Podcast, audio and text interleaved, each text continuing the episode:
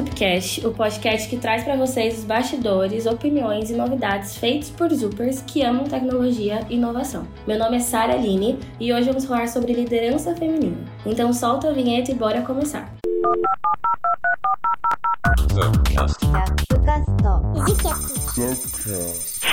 Bom, é isso aí, galera. Hoje eu tô com algumas férias aqui com a gente. Eu vou pedir para elas se apresentarem.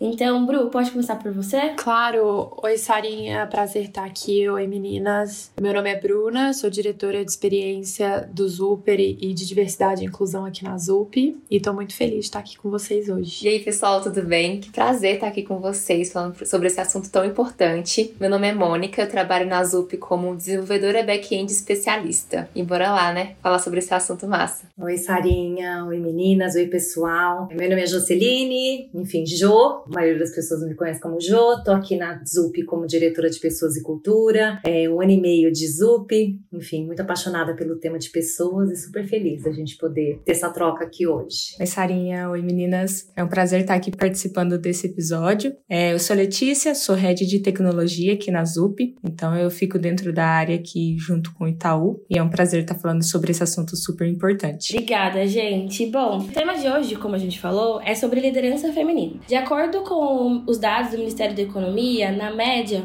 do mercado, as mulheres elas ocupam apenas 27% na média liderança e apenas 15% nos cargos de diretoria. Porém, tem diversas pesquisas que mostram que mulheres em cargos de liderança melhoram os resultados das empresas. Segundo a McKinsey, empresas que possuem diversidade de gênero em equipes executivas possuem 21% mais de probabilidade de obter lucros e 27% mais probabilidade de ter maior valor de criação. Além disso, nessa mesma pesquisa, a McKinsey aponta que as lideranças femininas, elas formam times mais diversos, e não só na questão de gênero. Mas se os dados comprovam pra gente essa eficácia de mulheres na liderança, por que tanta desigualdade dentro do mercado de trabalho? O que a gente aqui na ZUP tem feito para reverter esse quadro? Essas são apenas alguns dos debates, das perguntas que a gente vai ter aqui nesse Zupcast. Então, vamos lá?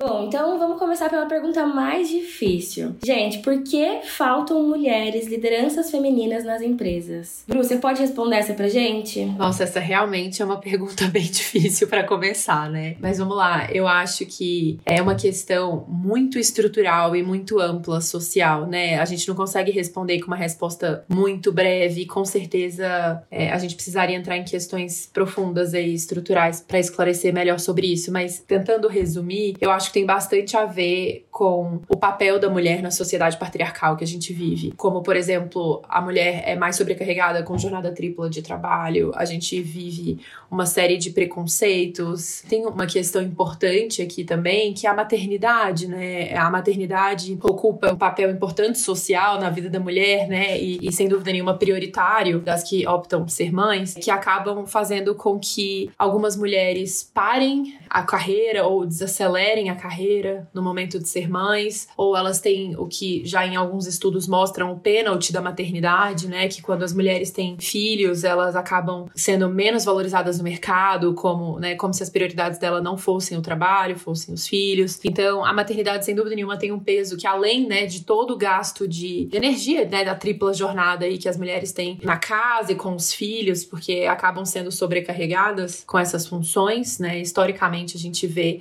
dados que comprovam comprovam isso, elas também acabam despriorizando de alguma forma a carreira e desacelerando as carreiras por conta disso. Eu falo por mim, pessoalmente, eu não, não tenho filhos ainda, eu tenho 32 anos. É um grande sonho para mim ser mãe, mas eu sempre priorizei a minha carreira até aqui. E chega nesse momento de vida, eu sou casada e é um sonho meu e do meu companheiro, do meu marido, de sermos pais. A gente fala sempre sobre o tema, mas eu sei como isso pode interferir na minha carreira, como né, a licença maternidade, como as prioridades mudam e as mulheres já enfrentam muitos preconceitos, né, no trabalho, na vida profissional. Então, esse sem dúvida nenhuma é mais um deles. Então, tentei não ser muito confusa aqui porque é um tema muito denso, mas eu diria que a maternidade talvez e todos os papéis e, e pesos, né, que isso vem em torno da mulher e responsabilidades, com certeza é uma coisa que interfere bastante da gente não ter hoje mais lideranças femininas no mercado. Para chegar numa liderança, todos nós sabemos a dificuldade que é independente de gênero, né? A gente tem que priorizar a nossa carreira. E, e é isso. Enquanto a gente tá tendo outro papel tão importante como na maternidade, é difícil priorizar essas duas coisas. Eu queria só arrematar aqui a fala, porque eu acho que o que a Bruna disse é bastante coerente. Por isso que eu acho que é tão importante compartilhar suas experiências, né? Compartilhar, na verdade, os medos, inclusive, os obstáculos pelos quais tiveram que passar, né? Então, no meu caso mesmo, eu sou mãe hoje já de dois rapazes e eu passei por duas gestações muito difíceis e eu precisei parar um momento de trabalhar justamente para conseguir ter os meninos, né? Então, eu tive um lapso aí na minha carreira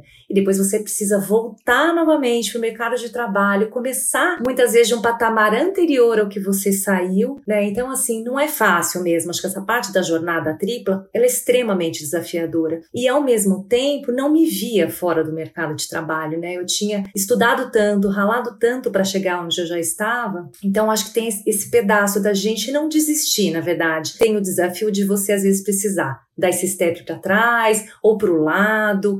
Enfim, a gente perde algumas coisas, mas, gente, dá tempo, né? Eu falo, a carreira é uma jornada, ininterrupta. Então, independentemente de quantas jornadas tenhamos, sempre é tempo. Então, a gente precisa de verdade perseverar, a gente precisa ter mais exemplos na liderança, né? Então, acho que esse é o ponto aqui só que eu queria deixar como contribuição. E essa questão de ter mais exemplos de representatividade é algo que a gente sabe que impulsionam até e facilitam carreiras no sentido da aceleração em seu curso natural de carreiras femininas. E quando a gente olha para a área de tecnologia, então, acho que a Mônica e a Lê podem falar um pouco pra gente, assim, de vivência, porque faltam lideranças femininas em tecnologia. Mo, Lê, vocês podem compartilhar com a gente? Claro, vamos lá. A já falou algo muito importante, né, que eu tinha até anotado aqui enquanto a Bruna estava falando, que era sobre a representatividade Hoje na Azul que a gente está num momento um pouco mais evoluído, com muito mais representatividade de mulheres na liderança. E isso, pelo menos para mim, me faz sonhar, me faz olhar para aquela pessoa, para aquela mulher que tá naquele cargo, pensar, caraca, qual é a história dela, o roteiro dela, a vida dela pode se encaixar ali, ou eu posso me refletir nela para alcançar coisas maiores também. Isso pesa bastante, pelo menos para mim, sabe? Olhando pro lado da tecnologia, acaba sendo bem desafiador, né? Quando a gente olha lá no início, por exemplo, como algumas pessoas iniciam sua carreira na faculdade, esse ambiente já é desafiador. Por quê? Vou dar o meu exemplo. Quando eu comecei a faculdade, a sala estava lotada, 60 pessoas, e dessas 60 pessoas só tinham 5 mulheres. Pensa o funil que vai criando até chegar à formatura. E pelo menos para mim, eu me sentia que eu tinha que me provar o tempo todo tinha que me provar para mim mesma e também para as outras pessoas. E por que isso? Ah, porque querendo ou não, a gente percebe que para que eu entre em algum grupo de trabalho dentro da faculdade, as pessoas têm que acreditar em mim e falar: não, eu quero a Mônica aqui no meu grupo também. Então, ser mulher num ambiente que estava majoritariamente masculino é bem complexo. E o engraçado é que lá atrás, muitos anos atrás, a computação era composta por muito mais mulheres e pouquíssimos homens.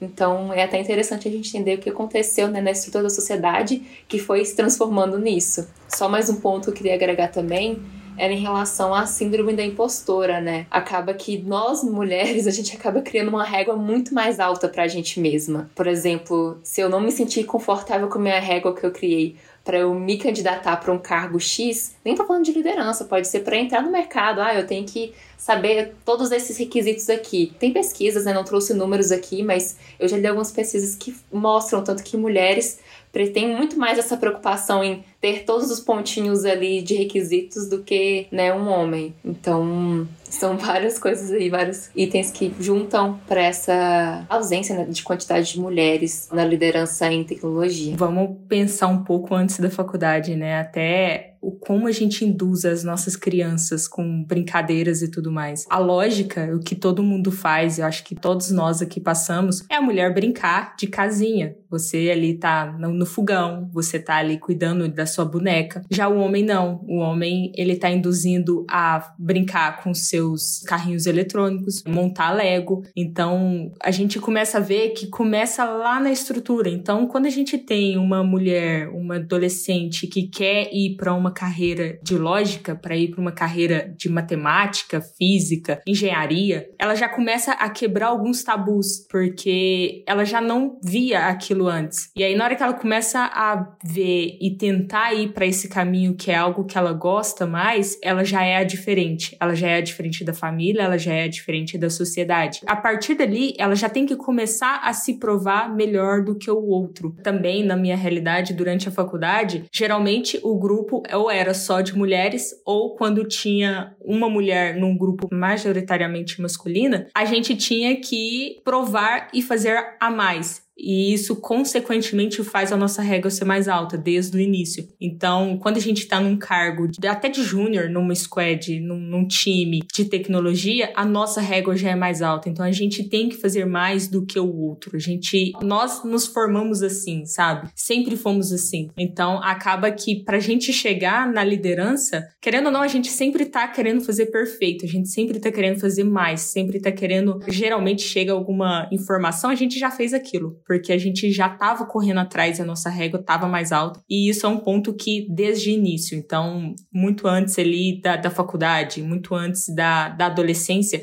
a gente já vem com essa formação e, querendo ou não, colocando isso na nossa cabeça. E aí começamos a criar os nossos impostores, começamos a criar as nossas sensações de que talvez a gente não é o suficiente para aquele cargo, para aquele desafio que aparece na nossa carreira. Eu ia fazer um comentário muito semelhante ao seu, Lê, para o que a Mônica falou, que como é estrutural, né, aquela até pergunta inicial que a Sarinha fez, nós mulheres não somos criadas para ser líderes, a gente é criada para maternidade, para acolher, e como os homens são criados ainda para serem provedores e nós para o papel de maternidade, mesmo que inconscientemente, né? Então, desde criança os estímulos que a gente leva, como você bem falou. Depois, as faculdades que normalmente, né, por padrão, as mulheres escolhem, tem muito a ver com esse lugar de acolhimento, desse papel que normalmente está muito ligado com maternidade, enfim. Então, isso que vocês falaram, eu acho que faz todo o sentido de o quanto a representatividade é importante para a gente começar a criar contextos que são um pouco fora desse padrão social imposto, né? Mesmo que de forma muito sutil, em que as mulheres podem ser o que elas quiserem, né? Qualquer pessoa pode ser o que quiser, então, independente de gênero. Então, a representatividade é tão importante exatamente para isso, para a gente que, quebrar esses estereótipos e conseguir fazer movimentações que são, hoje em dia, acho que todos nós estamos falando isso, que ainda são muito forçadas, né? Por isso que a gente se sente tão deslocadas no ambiente. É como se a gente tivesse que se provar que a gente pode existir naquele ambiente que não é nosso, que é dos homens ainda, né? Então, representatividade é tudo. Excelente. E assim, é, além da representatividade, esses diálogos que a gente constrói é de fato para fomentar cada vez mais mulheres nesses cargos que são tão poucos explorados por questões totalmente estruturais, né? Então, quando a gente vai fazendo essas associações, a gente vê o quanto o mercado de trabalho, por mais que com muitas mulheres em movimento, olhando para suas carreiras, se permitindo ali vivenciar suas experiências, ainda faz com que a gente caia nesse discurso da ausência, né? Trabalhar com a ausência, trabalhar com a necessidade de fomentar cada vez mais as mulheres nesse espaço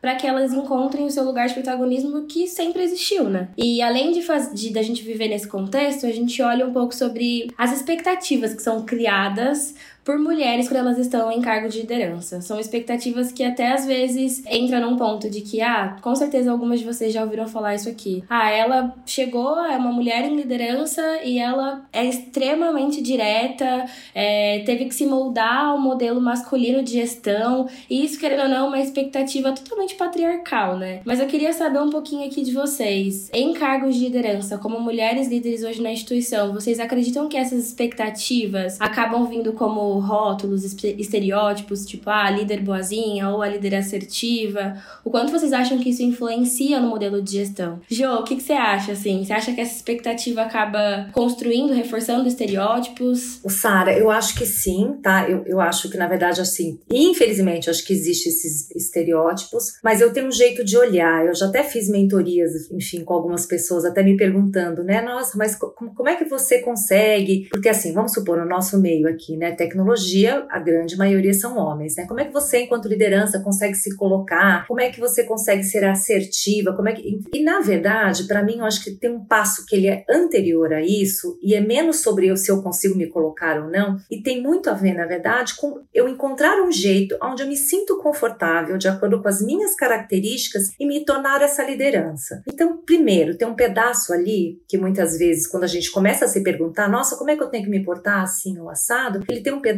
que parece que a gente não está nem se reconhecendo nesse lugar de liderança. Então, para mim, esse passo que ele anterior, primeiro, eu estou naquela posição, eu estou nessa mesa com essas demais pessoas por merecimento. Então, eu preciso trabalhar melhor a minha segurança nesse papel. Segundo ponto, eu tenho características, eu tenho qualidades, eu tenho experiências que me moldam enquanto profissional e que eu não preciso me transformar, na verdade, em ter uma comunicação mais assertiva ou mais doce, etc., se eu estou fugindo das minhas características. Então, primeiro, tem um lugar da gente se colocar numa posição de merecimento, indo contra o síndrome de impostoria, etc. E segundo, que jeito é esse que eu vou me tornar enquanto liderança, né? Eu tô aqui por merecimento, por capacidade, por competência. Então, se eu estou me colocando ali num papel para liderar outras pessoas ou para falar a respeito de determinado assunto, é porque eu sei fazer isso. E aí, se eu vou ser assertiva, ou se eu vou ser mais doce, ou se eu vou ser cordável, ou se eu vou ser a pessoa que vai ouvir melhor, isso não tira o meu mérito, na verdade, de estar nessa posição. Então, para mim, isso, esse estereótipo, líder boazinha, líder assertiva, etc., ele tem mais a ver com uma insegurança que a gente tem em relação ao papel que a gente está desempenhando. Assim, eu falo demais, né? Mas, enfim, eu queria complementar que esse tema é um tema muito familiar assim para mim, muito importante, sabe? Eu tenho uma outra perspectiva porque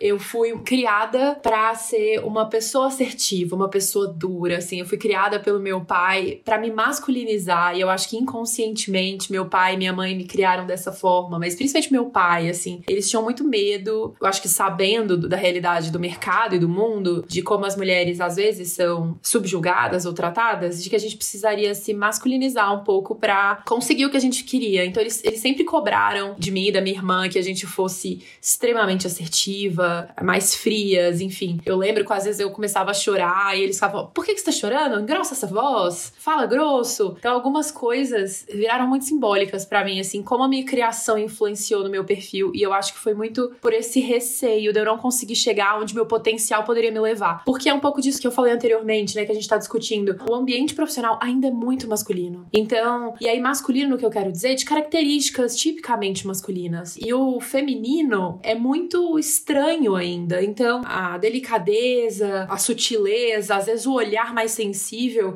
é mal visto, é visto como estranho, é, ou não é compreendido. Então, é muito estranho como eu e eu vejo muitas mulheres se masculinizando para caber, para se encaixar num contexto, para pertencer. E eu acho que o futuro é exatamente o que a Jo tá falando. É a gente não precisar mudar, a gente não precisar virar nada, nem a gente, mulher, nem os homens, assim, é só a gente conseguir aprender a conviver e se respeitar e, e entender que o ambiente diverso, como as pesquisas que a Sara trouxe provam, é o mais rico, né? É o que vai levar a gente para o futuro que a gente gostaria. Mas eu confesso que eu mesma já estive nesse papel, ainda estou tentando sair dele, desse papel masculinizado, assertivo, porque por muito tempo foi só assim que eu consegui chegar onde eu cheguei hoje. Foi só assim que eu consegui conquistar o que eu conquistei, sabe? Quando a gente traz um pouco para tecnologia, a gente acaba encarando uma dificuldade extra, sabe? Porque qual a expectativa que eles esperam, por exemplo, de uma rede de tecnologia? Quase sempre é o olhar para a pessoa, o olhar doce, gentil, sutil, resolver algum processo. Quando a gente entra na tecnologia, a maioria é masculina. Então tem um tabu para as pessoas aceitarem o ponto técnico que a gente está falando. Aí a gente vem na questão realmente estrutural, porque a mulher na tecnologia raramente é uma desenvolvedora. Ela é alguém da área de negócios, ela é uma PO, ela é uma Scrum Master. Então a gente tem essa expectativa que é criada na liderança feminina de que raramente é técnico, sabe? Então, é um outro tabu que a gente, querendo ou não, temos que quebrar. Temos que estar ali no nosso dia a dia, diretamente falando, galera, não, deixa eu, deixa eu falar um pouquinho aqui no técnico, porque é o que eu gosto, é o que eu quero fazer, sabe? Eu queria adicionar mais uma,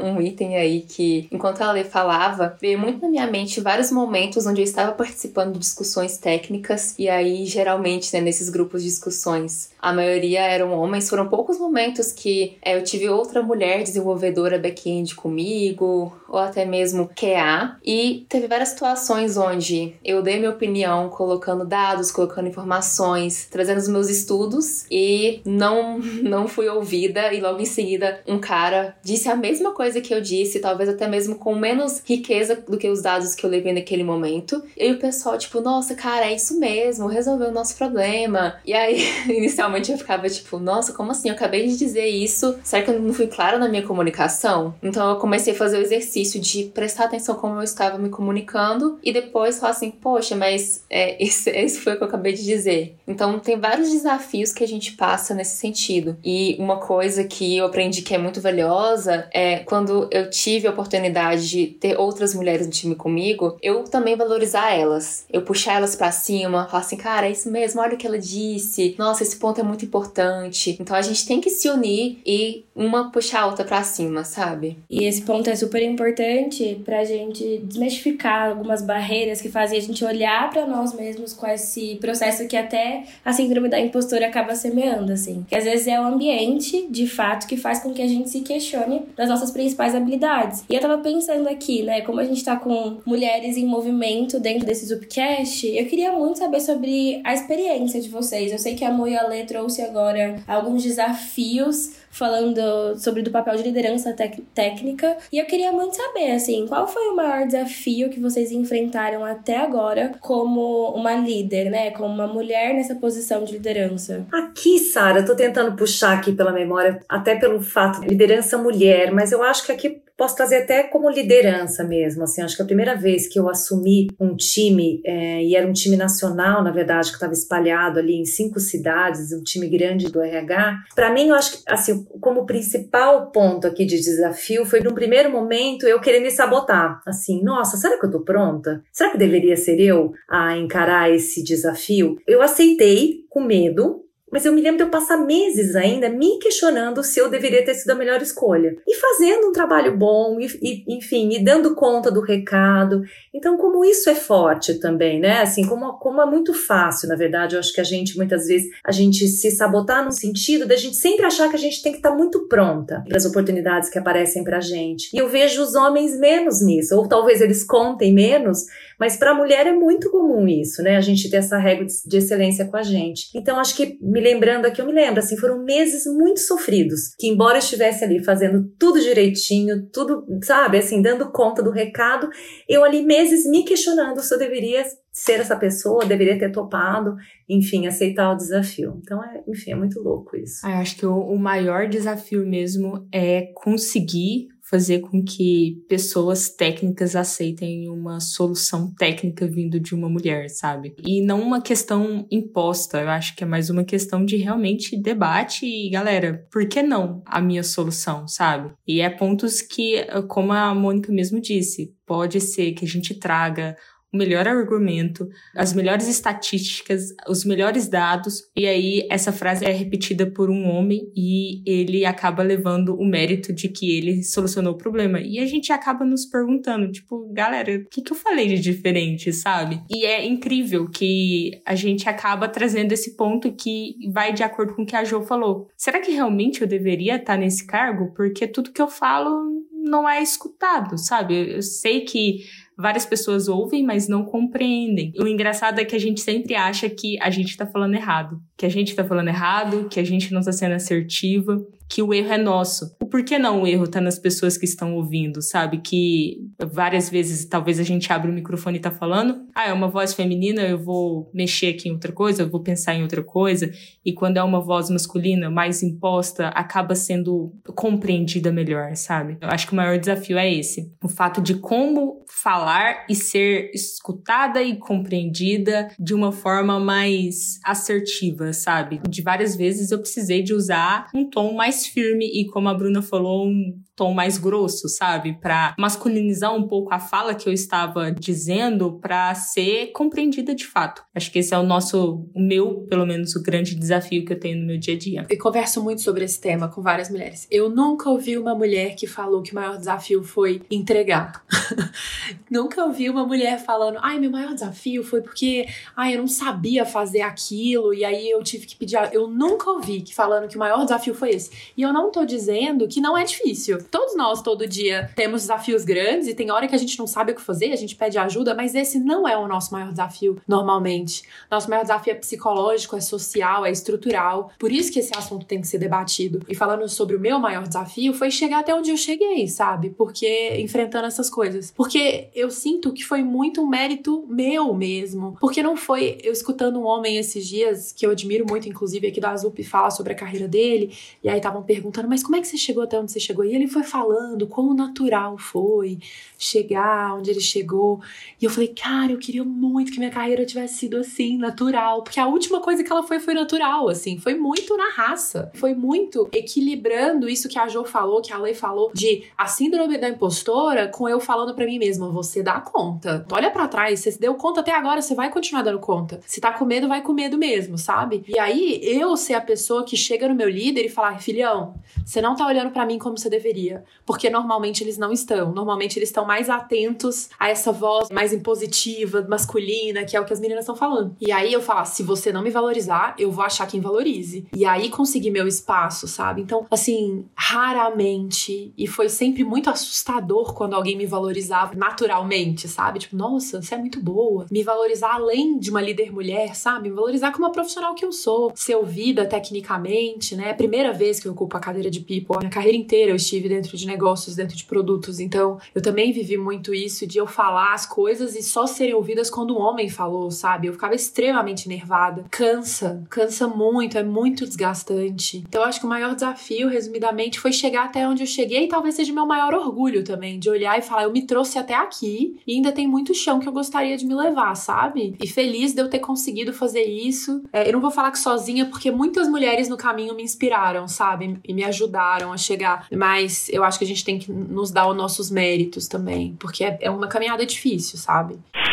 E eu sempre fico pensando muito nessa esfera em três pilares, assim. Quando a gente fala sobre sentir, reagir e existir. E as nossas reações, elas no mercado de trabalho, como lideranças, e aí eu posso falar um pouco sobre eu, como uma profissional negra, assim, às vezes eu sou muito atravessada na minha reação pela expectativa do outro sobre o meu corpo, sobre a mim, meu modelo. E eu acabo transformando isso na minha existência, na maneira como eu me questiono, me cobro, sem me conectar com esse sentir que é o que me incentiva de não, mas você tá aqui, você tá fazendo, você tá trazendo suas colaborações. E acho que esse é um dos maiores desafios. Mas além dos desafios, eu queria muito chegar no ponto das conquistas, né? Que são super interessantes, são super importantes para mulheres em movimento se movimentando nas organizações. E eu queria ouvir um pouco da experiência de vocês. Mo, conta pra gente, assim, qual foi a sua maior conquista eu fiz toda uma retrospectiva aqui. Eu acho que a minha maior conquista como líder mulher foi não ter me perdido no meio desse caminho. Que é bem o que a Jo disse lá no início, da gente não perder a nossa essência, não ter que mudar o nosso jeito para se adequar ao ambiente. E por que eu falo isso, né? Durante período da minha carreira, eu trabalhei como tech lead e eu tive uma experiência em um time que era muito machista. Inicialmente eu passei por isso de ter que mudar meu jeito e trazendo conversas difíceis, dando feedbacks e em um momento específico eu percebi que eu estava me perdendo, que eu não conseguia ser eu mesma naquele grupo de pessoas. E aí que entra a importância das mentorias, né? Você ter pessoas ao seu lado que você pode se abrir, ela te acolher, entender o seu desafio e tá ali do seu lado. Então, para mim, minha conquista é isso, né? Não ter me perdido. Em relação a conhecimentos técnicos, que é engraçado que a Bruna disse, a gente fala, ah, a gente nunca diz, né? Nossa, eu consegui entregar tal produto, resolvi tal coisa bem específica. Eu gosto muito desse desafio técnicos Só que para mim parece que eles são muito mais naturais do que ter que lidar com esse tipo de coisa, né, que vem da sociedade. Então, para mim essas conquistas maiores estão relacionadas a isso. É engraçado porque como liderança, eu acho que a maior conquista foi quando eu realmente consegui me posicionar e, e falar, cara, qual é a diferença do que você disse pro que eu disse? Não foi você que solucionou o problema, fui eu, eu tinha falado isso, sabe? Acho que a, a maior conquista para mim foi quando eu saí assim feliz no meu dia, foi quando eu consegui ter essa postura, porque a maioria das vezes isso, essa situação gasta uma energia tão grande e é como se fosse um balde de água fria que eu deixava passar, sabe? Eu olhava pelo lado positivo que o problema foi resolvido, mas querendo ou não, eu ficava de lado. Então, para mim, quando eu mudei a postura e falei assim: não, galera, mas peraí, qual que é a diferença? Até mesmo porque sempre eu pensava que eu estava errando em alguma coisa e aí eu queria saber se era isso mesmo, sabe? A grande conquista para mim na liderança, durante a liderança, foi conseguir de fato me posicionar e mostrar que realmente é um problema muito mais estrutural, porque as pessoas não sabiam responder qual é a diferença do que eu falei. E foi um momento assim que foi até constrangedor, porque todo mundo ficou calado, ninguém sabia falar, sabe? Mas começou ali a perceber a diferença, que realmente estava tendo uma situação diferente do que era normalmente. Então essa foi uma das maiores conquistas que eu tive olhando o cargo de liderança. Diobro, com vocês. Eu acho que assim, ó, tem a ver com o patamar de carreira que eu tô hoje também, né? Então, assim, é, foi uma baita de uma conquista depois de três meses na ZUP, acho que assumi uma diretoria. Algo também que foi. Tem um pedaço de inesperado pelo time, mas ao mesmo tempo de, de também me reconhecer nessa hora e falar: caramba, que boa essa trajetória, valeu a pena, né? Porque assim, é isso. A gente ralei pra caramba, trabalhei pra caramba, estudei pra caramba, dividi o tempo, né, entre trabalho e criar meus filhos. Mas acho que para mim a cerejinha do bolo foi escutar dos meus filhos quando eu ocupei essa posição, o tamanho de orgulho que eles tinham, na verdade, na minha carreira, né? Porque eu fui uma mãe que trabalhou o tempo todo e por diversas vezes eu precisei conversar com eles e explicar por que, que eu não ia conseguir estar em uma festa ou estar numa, numa reunião, eu super me desdobrava. E eles sempre foram compreensivos, mas eu sempre tinha essa dúvida assim, será que vai ter uma hora que eles vão enxergar isso com valor. E quando eu ocupei essa posição, enfim, foi uma graça, porque os dois me abraçaram e falaram exatamente isso. Mãe, a gente tem um orgulho de você, da sua carreira, do que você conquistou. E eu tô formando homens, né? Olhando uma carreira de uma mulher, independentemente se é da área técnica ou não, mas que conquistou um espaço de bastante relevância. Ter esse feedback deles foi muito significativo para mim, assim, sabe? Quando você olha para trás, valeu a pena. Então acho que é isso, assim, para mim acho que é, esse é o maior, a maior conquista. Se a gente pudesse falar para mulheres que têm é, essa anseção por um cargo de liderança, que têm buscado isso, quais seriam as dicas? O que, que elas precisam fazer? Onde elas buscam? Até puxando um pouco do gancho que eu gostei que a Mônica disse sobre a importância da mentoria. Vocês acreditam que esse é um dos caminhos também? O que vocês poderiam falar para essas mulheres? Acho que o primeiro conselho talvez seria, ouvindo esse podcast, falar que para ela entender que é difícil mesmo, assim, mas que não é só para ela, né? É para todas nós. Então, quando bater essa síndrome da impostora, para ela entender que não é sobre ela não dar conta, né? É sobre uma questão muito maior que ela e que ela dá conta sim. E aí, para ela não ter que passar por isso sozinha, eu acho que sem dúvida nenhuma mentorias me ajudaram muito na minha carreira. E assim, assim, não necessariamente no formato só de mentorias, né? Porque mentorias são extremamente importantes, mas a rede de apoio mesmo. A Jo é uma grande parceira minha hoje aqui, porque é minha pare, a gente troca muito, a gente se apoia. Tem horas que a gente entra em reunião só pra chorar as pitangas, né, Jo? A gente entra e falava: olha, a gente tem que resolver esse tanto de bucha aqui, mas vamos falar que tá pesado, vamos ver como é que a gente resolve. Então, a, arrumar essas redes de apoio no nosso entorno, inclusive amigos e família, pessoas que não estão só dentro do, do seu ambiente de trabalho, podem ser pessoas, grandes aliados aí nessa. Por exemplo, meu marido, eu deixei muito claro desde o início a minha ambição, o tanto que era importante, e várias vezes ele estranhava, né? Porque é isso, os homens talvez não estão acostumados também a, a se relacionar com mulheres muito ambiciosas, e no início ele até não entendia porque eu tinha essa ambição e porque eu queria. E hoje é um dos meus maiores apoiadores, sabe? Então eu acho que é isso, é a gente se o que é importante pra gente e criar essa rede de apoio, porque é um desafio grande. Enfim, então, ter ciência de que é maior do que a gente e se cercar de ferramentas e, e apoio e carinho que vai ajudar nessa, nessa trajetória. Eu posso, acho que, complementar também, que tem um pedaço aqui que eu falo assim: o primeiro passo, ele parece bobo e simples, mas é assim, você identificar onde é que você quer chegar e você falar isso em voz alta, você reconhecer para você, eu quero chegar ali, naquele patamar, eu quero liderar pessoas, eu quero ser uma especialista técnica, independentemente para onde a gente queira ir. Mas a gente reconhecer para a gente já é um passo super importante. Falar em voz alta, eu quero, eu posso, eu sou qualificada, eu tenho talentos para isso. Segundo ponto, contar para as pessoas que estão no nosso entorno, né? Contar para as nossas lideranças, para as pessoas para as quais a gente pedir oportunidades, a gente não faz isso, né? Normalmente a gente espera os convites chegarem, o reconhecimento chegar. Então a gente também ter atitudes que demandam, obviamente, coragem, demandam às vezes a gente ter outras atitudes, mas que são super importantes também, porque a gente é tão boa quanto um, um homem, etc. Então acho que tem essa parte da gente se apropriar melhor da história que a gente quer escrever para a gente mesmo e planejar e seguir em frente e compartilhar com outras pessoas, outras mulheres. Compartilhar a jornada é muito bom, como a Bru falou, né? A gente super se apoia aqui. E é isso, assim, acho que se eu pudesse dar esse conselho, seria começar desse, desse pontozinho aí. Excelente, Jo. Molete, alguma dica? Pensando na área tech, principalmente? Pensando no, no tech, eu acho que tem vários programas de aceleração para poder participar, para poder fazer parte e conseguir evoluir o técnico, mas eu não deixaria de lado de participar também da parte de liderança, sabe? E um dos pontos, assim, que pelo menos me ajudou bastante quando eu tava fazendo a virada de chave foi fazer o autoconhecimento. Então, eu me conhecer, eu saber quais são os meus impostores, eu saber quais são os meus pontos fortes e como eu posso jogar com eles. É, o que, que eu posso adicionar ali no meu dia a dia que é itens que me faz bem, que me faz feliz, para eu poder estar tá me energizando ali o tempo todo, sabe? Porque são desafios e como a gente falou aqui, são desafios muito mais sociais e políticos do que técnicos. Eu acho que o técnico é a área de conforto nosso, sabe? A gente participa de um programa, a gente vê um curso, é o nosso flow, a gente faz isso tranquilamente. Então, o nosso grande desafio é o nosso dia a dia, é o nosso social. O autoconhecimento vai dar um up para todo mundo, sabe? Vai dar uma aceleração. Você vai saber qual é o seu ponto forte, o que que você pode jogar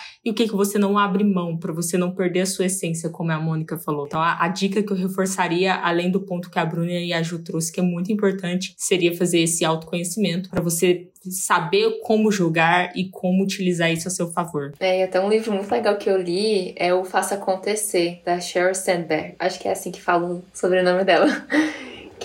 ela fala muito sobre isso, né? Mulheres na liderança, mulheres no mercado em si. E foi muito maravilhoso para mim ter lido ele. E para agregar nessa parte tech, eu trouxe assim quatro nomes de comunidades femininas, mas tem mais um monte, tá? Que estão sempre divulgando cursos, oportunidades para as mulheres, formação. Então tem a Womakers Code, elas programam, programaria e me nos programam. São comunidades assim que abraçam mesmo todas as mulheres que querem evoluir na carreira tech ou até mesmo começar. O livro da Cheryl, que a Mônica falou, é uma bíblia, assim, se tem alguma mulher ouvindo que ainda não teve oportunidade de ler, por favor, se deem esse presente, porque inclusive ele é um movimento, né? Ele ficou maior do que o livro. Existe um movimento no mundo que chama Lenin, que tem encontros só para discutir cada capítulo do livro. Aqui na ZUP a gente tem esses encontros também. Eu já participei de alguns. Então, boa lembrança, Mônica. É uma excelente dica.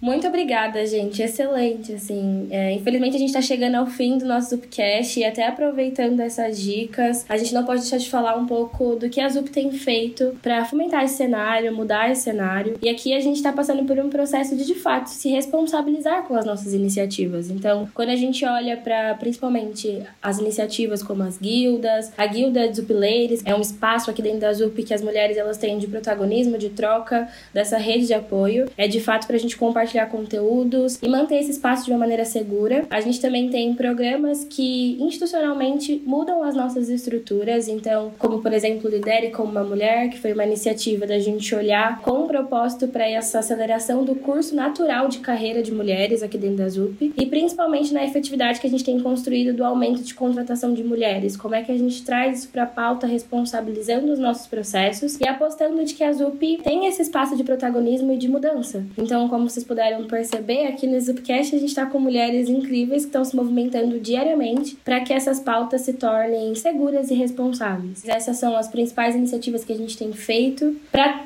olhar para a ZUP com esse ambiente seguro de responsabilização. E eu não sei, gente, eu queria ouvir de vocês agora. Quais são as suas considerações finais? O que vocês gostariam de deixar de última mensagem, um tweet, se a gente for brincar, para encerrar esse podcast? Pode começar com você, amor? Claro, vamos lá. Durante esse podcast, acho que cada um de nós, né, contribuímos um pouquinho com a nossa jornada, com os nossos aprendizados. Assim, absorvam isso com muito carinho e eu acho que a coisa mais importante, assim, é que você tenha muito, muito carinho por você e pela sua carreira, sabe? Vão ter desafios, mas é legal que você tenha pessoas ao seu redor que vão te dar suporte. E também seja o suporte de alguma outra pessoa, de alguma outra mulher. Ah, eu acho que o ponto principal é de reforçar para vocês que o problema não é você, sabe? Não é você mulher que se identificou com alguns pontos que falamos aqui. O problema ele pode estar um pouco mais abaixo, então não se cobre tanto, não seja tão rígida com você mesma, sabe? Vamos utilizar o nosso melhor, dar o nosso melhor como a gente sempre fez e realmente não nos cobrar. Terminar uma reunião e falar assim onde eu errei, não foi você que errou. Acho que o problema tá na sociedade mesmo.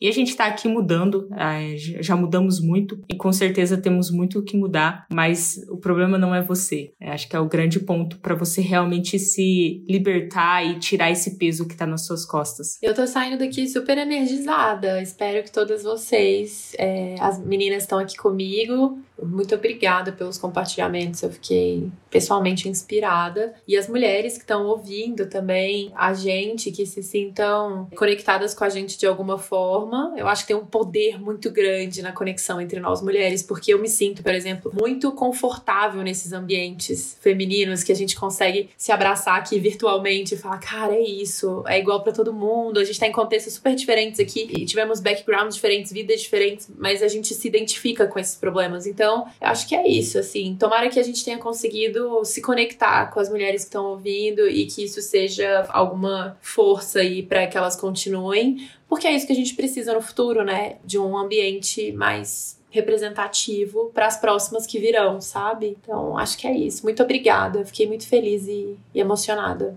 É, eu, eu vou acho que na mesma linha da Bru também, assim, se eu posso deixar alguma coisa aqui. Assim, olha, a jornada vale a pena. Se as mulheres que estão ouvindo a gente aqui estão fazendo algo que tenha muito significativo, muito propósito, enfim, tenho certeza que é baseado em muito estudo, né? Porque é o que eu falo, assim, a gente não, não está hoje em posições aqui à toa, né? Tem muita batalha, enfim. Então, primeiro, não desistam, perseverem e caminhem juntas, porque eu acho que é isso. Quando a gente está junto, quando a gente pode ter uma rede aí, né, que seja de apoio, de trocas, de aconselhamentos, etc. Poxa, a caminhada ela fica mais leve, né? Então a gente aqui estamos há quase uma hora nessa conversa. Eu já estou indo para minha tarde de uma maneira completamente diferente, porque é muito gostoso a gente poder ouvir e falar. Eu me reconheço na fala de cada uma de vocês aqui, né? E isso é alimento para minha jornada também. Então isso é muito bom. Então que possa existir, acho que mais espaço espaços como esses aí por aí, para que as mulheres também possam, enfim, ter essas trocas e se fortalecerem mais porque ainda somos, né, assim, uma minoria. Então é isso. Super obrigada, viu, Sara, pela sua condução. Foi ótimo. Excelente. Muito obrigada, gente. Obrigada, pessoal, por participar, acompanhar esse nosso episódio do Zupcast. Foi muito bom o papo de hoje. Lembrando que, para quem quiser conhecer mais sobre quem participou desse episódio, todas as redes sociais estarão descritas nesse podcast, então é só ir na descrição. Assim como todas as referências e dicas que surgiram aqui, a gente também vai escrever ali na descrição desse podcast. Não se esqueçam de seguir os nossos canais, principalmente o canal de podcast nas plataformas de áudio e de YouTube, para acompanhar os nossos próximos episódios. E também as nossas redes sociais, arroba. Gente, excelente! Muito obrigada, valeu e até a próxima!